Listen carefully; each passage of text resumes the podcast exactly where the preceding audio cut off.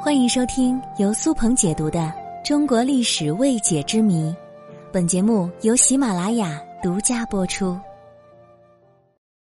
十二生肖为什么是这个顺序呢？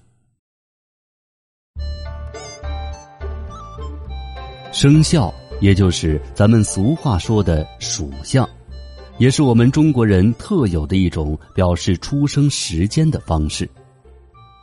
在中国几千年的传统文化当中，生肖不仅是一种形象生动的纪年方法，更是与每个人结合了起来，具有了一种神奇的性格。每个中国人都有属于自己的生肖，那我们的祖先为什么要在众多的动物当中选择出这十二种动物呢？这其中又包含了哪些特别的寓意和期待呢？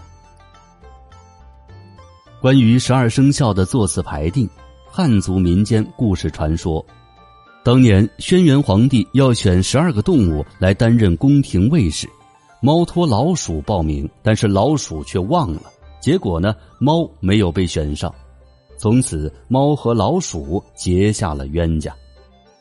原本大象也是要来竞选的，而老鼠呢，却钻进了他的鼻子里，把他赶跑了。剩下的动物认为牛勤恳忠厚，应该排在第一位，可是老鼠却不服，它窜到了牛背上，表示自己的地位高于牛。于是呢，老鼠便排在了十二生肖之首。而虎和龙分别是山中之王和海中之王，虽然不甘心老鼠排在最前面，可是局面已定，也不好反驳。于是要求排在鼠和牛的后面。兔子认为自己跑得比龙快，应该排在龙的前面。于是大家就组织了一场比赛，让兔子和龙赛跑。结果兔子获胜了，所以呢，它排在了龙的前面。这时狗愤愤不平，他认为兔子无德无能，竟然敢排在龙的前面，一气之下咬了兔子。因此，狗被罚在了倒数第二。剩下的动物们也是在经历了一番你争我夺之后，获得了自己应该有的位置，最终形成了鼠、牛、虎、兔、龙、蛇、马、羊、猴、鸡、狗、猪的这样一个顺序。当然，刚才我讲的也是其中一个比较神话的说法。比较靠谱一点的是，中国古代学者根据动物们的活动时间而进行排序的。鼠子夜之际活动最为活跃，而此时正是天地混沌的时候。鼠出现之后，便在混沌中咬出一个缺口，于是天地分开。天开之后，自然要辟地。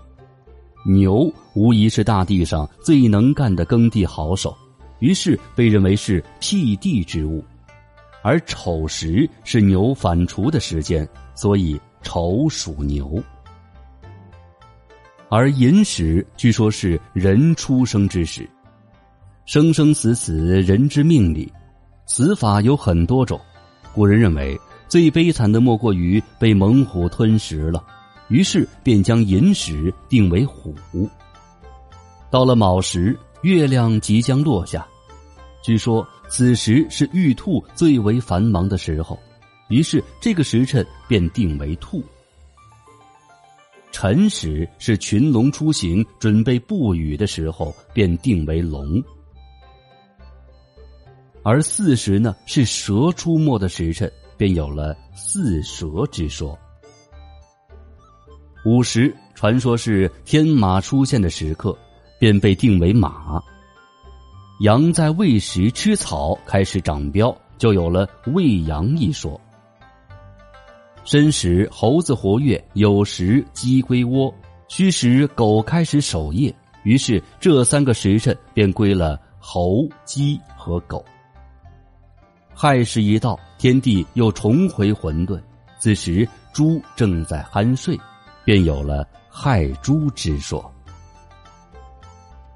不过，令人奇怪的是，十二生肖当中为什么没有猫呢？关于这一点，目前说法很多。我认为比较靠谱的是，在十二生肖出现的时候，猫跟虎一样都是野生动物，它们长相类似，常常被认为是同宗同祖。既然虎已经榜上有名了，就不需要再将其同祖的猫排在生肖行列里了。这一说法或许还是比较可能的。除了十二生肖排序的谜团之外，还有一个疑惑，那就是人们为什么要用十二生肖来祭日呢？因为早在距今六千年之前。我国古代人民就通过对天象的观察，发明了天干地支法。天干地支计时法非常的方便使用，搭配上十二生肖，或许这是一种动物崇拜。以十二生肖计时的原因，是因为古代人民非常崇敬动物，对大自然中各种或活泼或凶悍的动物有一种图腾情结。在漫长的历史过程当中，这种图腾情节就与天干地支联系了起来，后来就用于计时了。最后，大家可以在评论区留下你的属相，看看我的听众能不能把这十二生肖给凑齐呢？我先来，我属牛，今年是我的本命年，你呢？